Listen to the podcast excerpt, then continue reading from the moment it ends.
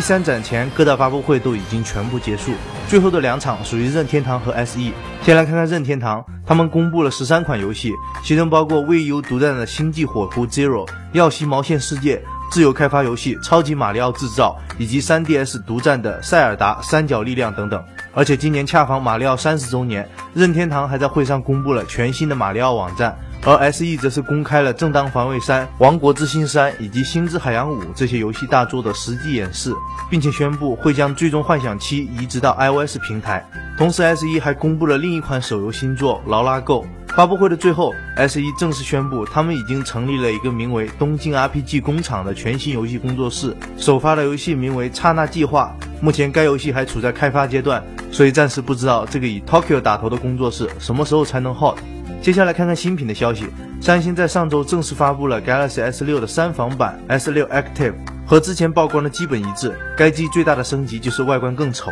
此外，还增加了军用级的三防特性，以及三千五百毫安时的大容量电池。它的裸机售价为六百九十五美元，将由 ATMT 独家开售。还好 S6 没有加入三防的设计。相比之下，三星的另一款 A 系列的新机 A8 则要文雅得多。该机使用了更接近 S6 的圆润设计。从曝光的配置来看，它的屏幕大小为5.5英寸，再加上高通615处理器和 2GB 的内存，可以看出又是一款换脸不换新的产品。不过，索尼在昨天推出了一款恰好相反的新机 Z4V，该机由 Verizon 独家发售。外观上除了增加了一个下巴之外，基本没有变化，但屏幕的分辨率提升到了 2K 级别，其余配置则与国内发售的 Z3 Plus 基本一致。而说到屏幕，黑莓的安卓新机又有了一些新的传闻。消息显示，黑莓将会联手三星打造这款产品，该机将以 Venus 为命名，很可能会使用双曲面屏幕加全键盘的设计。而早在三月的 MWC 上就曾经出现过类似的产品，只不过那个时候我们都忘了叫水果的还有黑莓罢了。